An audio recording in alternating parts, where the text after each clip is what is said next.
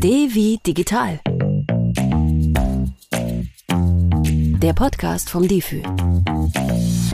Wer im Netz persönliche Daten oder sensible Firmeninformationen schützen will, macht mit einer Antivirensoftware und einer funktionierenden Firewall schon vieles richtig. Aber es gibt eine Schwachstelle in der IT-Sicherheit, gegen die ist selbst der beste Virenschutz machtlos. Und das ist der Mensch. Wenn Menschen Menschen hacken, sprechen wir von Social Engineering und darum geht es auch heute im Podcast Devi Digital. Zu Gast ist Sandra Balz von der Transferstelle IT-Sicherheit im Mittelstand, kurz TISIM. Wir sprechen mit ihr darüber, wie Social Engineer eigentlich vorgehen, warum wir immer wieder auf die gleichen Tricks hereinfallen und was wir alle tun können, um eben das nicht zu tun. Mein Name ist Johannes Wallert. Herzlich willkommen. Schön, dass Sie dabei sind. Sandra Balz, wenn wir von Hackern reden, denken viele wohl erstmal an die Hacker vom Computer, die mit Kapuze auf dem Kopf endlose Codezeilen tippen und sich so einen Zugang zu Netzwerken verschaffen wollen.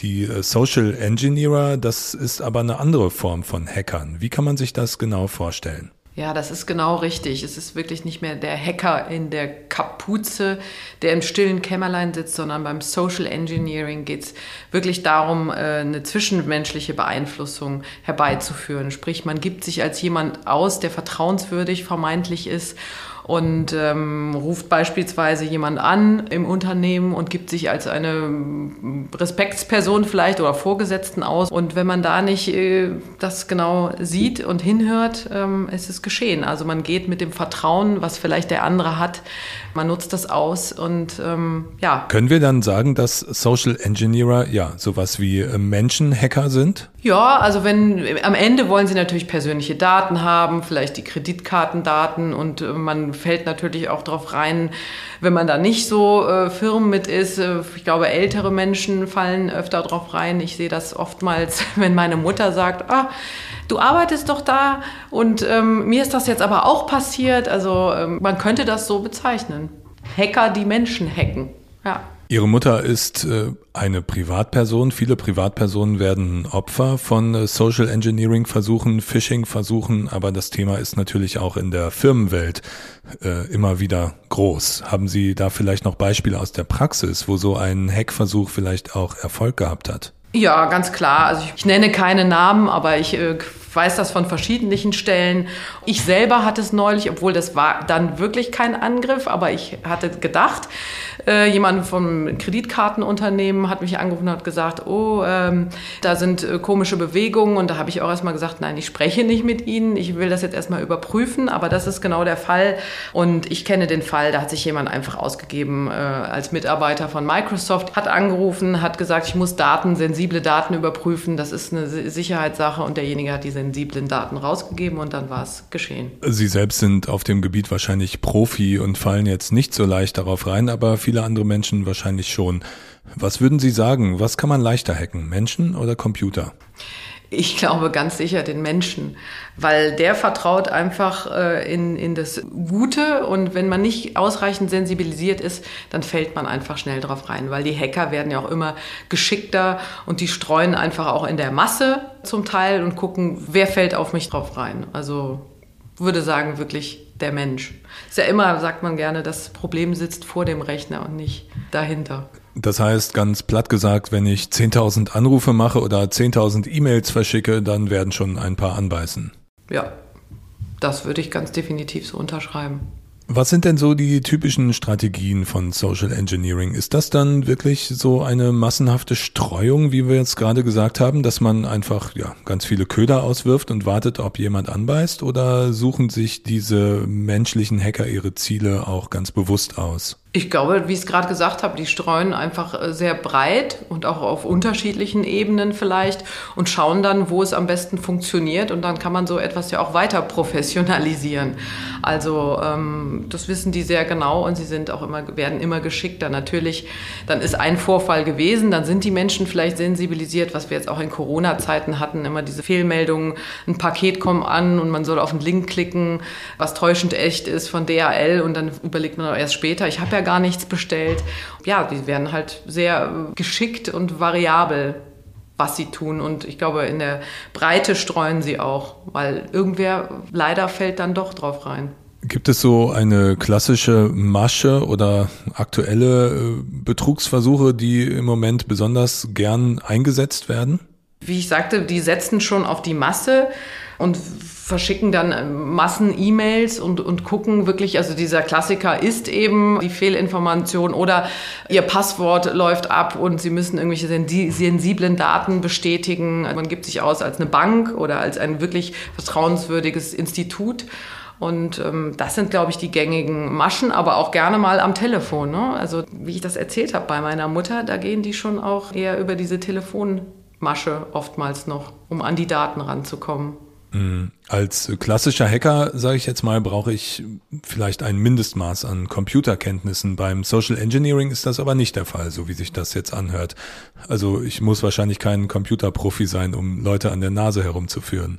Nee, muss ich nicht, weil es eben so ist, wie Sie es eingangs beschrieben haben, sind nicht die Hacker, die im stillen Kämmerlein ellenlange Codes schreiben. Klar, die, die in die Unternehmen, in die großen Konzerne gehen, die, die bewegen sich ja manchmal dort auch über einen längeren Zeitraum ganz unbemerkt und schlagen dann zu, wenn sich der richtige Moment ergibt. Aber wenn wir es beim Social Engineering äh, sehen, dann ähm, sind die nicht mal richtig super professionell. Und das ist ja das Schlimme daran, dass leider die Menschen trotzdem drauf reinfallen, weil sie zu wenig sensibilisiert sind oder vielleicht auch manchmal Leichtsinn vorherrscht. Also man denkt so, ist ja nicht schlimm, was soll schon passieren? Was heißt das? Mein Passwort ist kompromittiert, dann lösche ich halt die Mail, die mir das sagt und dann ist gut. Aber das kann eigentlich nicht der dauerhafte Weg sein. Spielen da auch so psychologische Aspekte wie Hilfsbereitschaft oder das eigene Ego mit rein. Das liest man ja häufiger, wenn es um Social Engineering Themen geht, dass da auch so ganz einfache psychologische Tricks angewandt werden,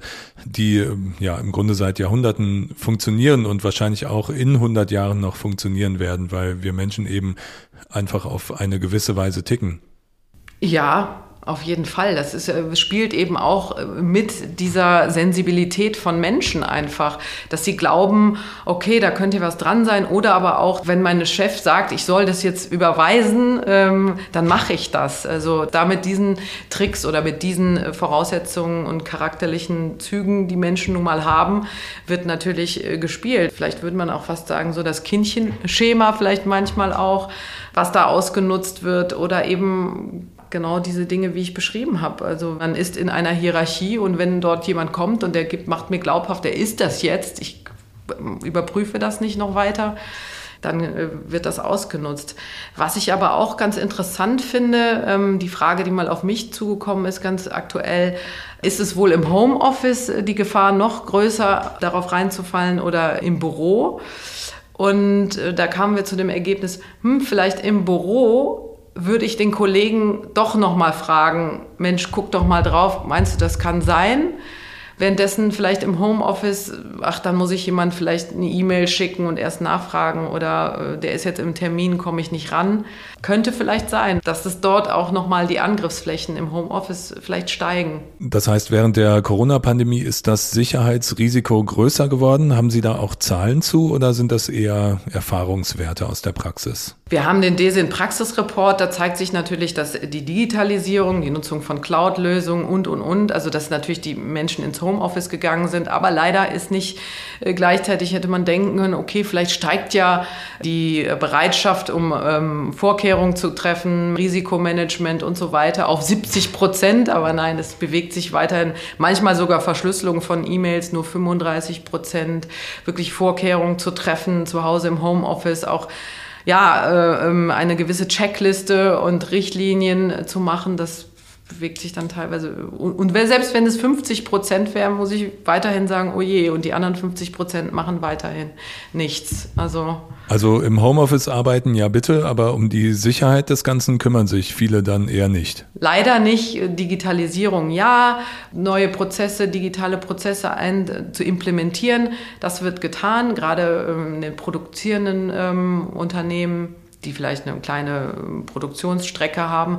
Das machen sie, aber sie denken IT-Sicherheit nicht im gleichen Maße mit. Und Social Engineering betrifft ja nicht nur den privaten Bereich, sondern eben auch, wenn ich im Homeoffice bin oder im Büro oder sonst wo. Wie ist das in Unternehmen denn? Auf welcher Mitarbeiterebene haben Social Engineering Versuche besonders großen Erfolg? Kann man sagen, man hat beim Pförtner die größten Chancen oder fallen auch die oberen Führungsebenen, also die Chefs, auf simple Tricks herein?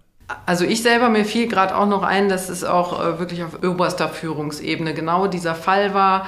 Anweisung, äh, wirklich eine große Summe zu überweisen und das war jetzt nicht, äh, war Führungsebene.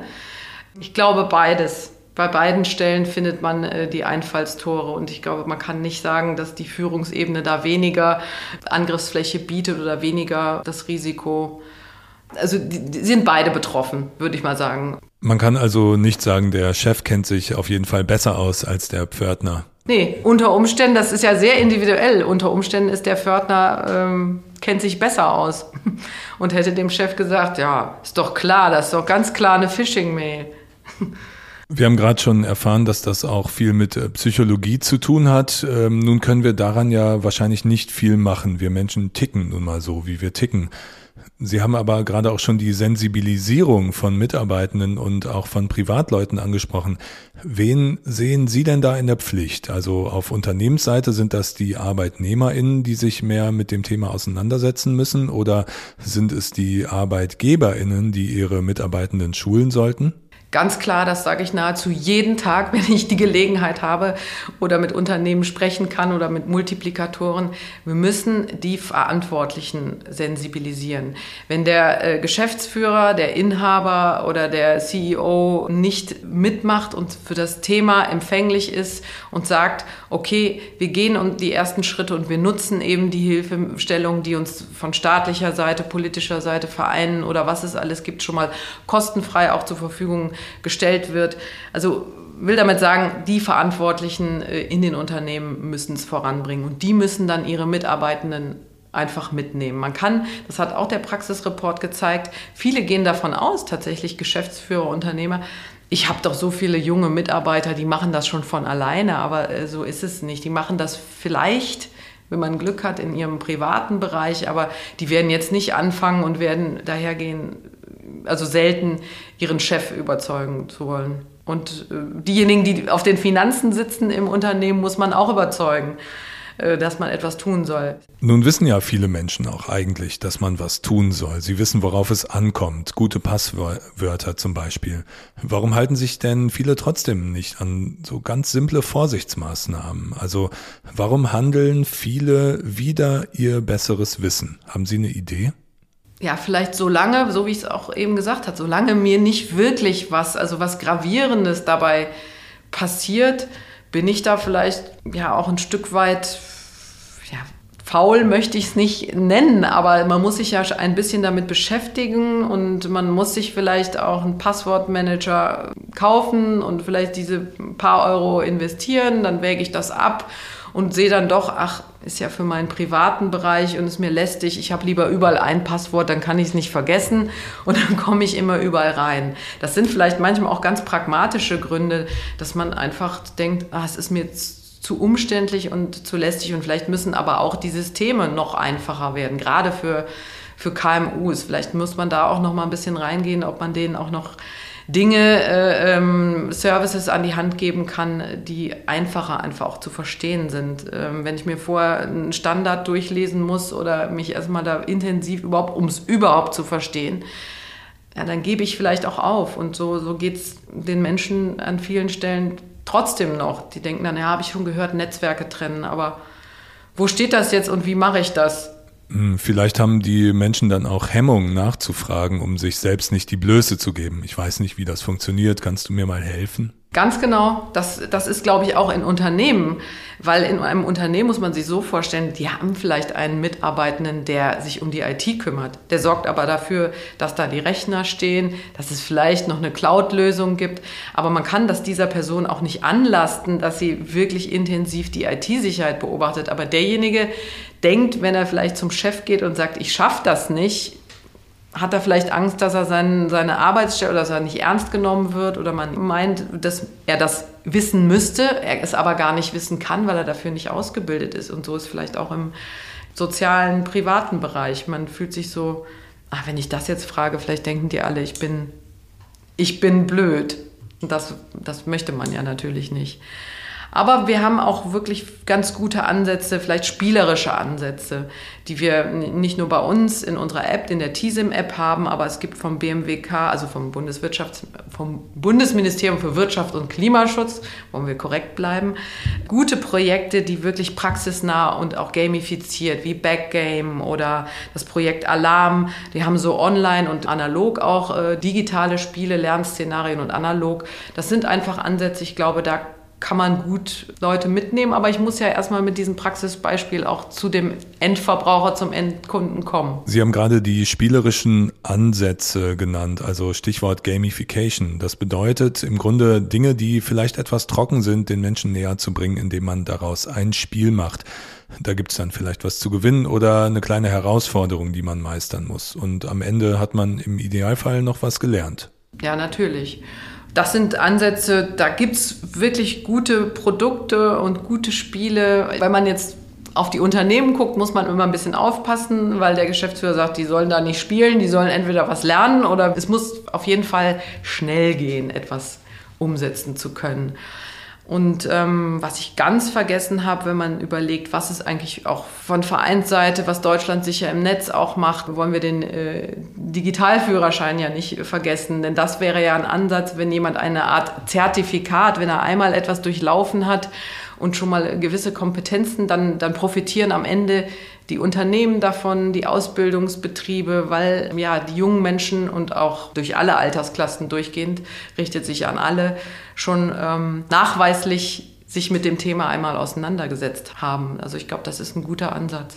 Wenn ich als Zuhörer oder Zuhörerin vielleicht jetzt denke, ich will mal meine eigenen Kenntnisse oder meine eigenen Abwehrkräfte gegen Social Engineering auf den Prüfstand stellen, was ist da aus Ihrer Sicht die beste erste Anlaufstelle für mich?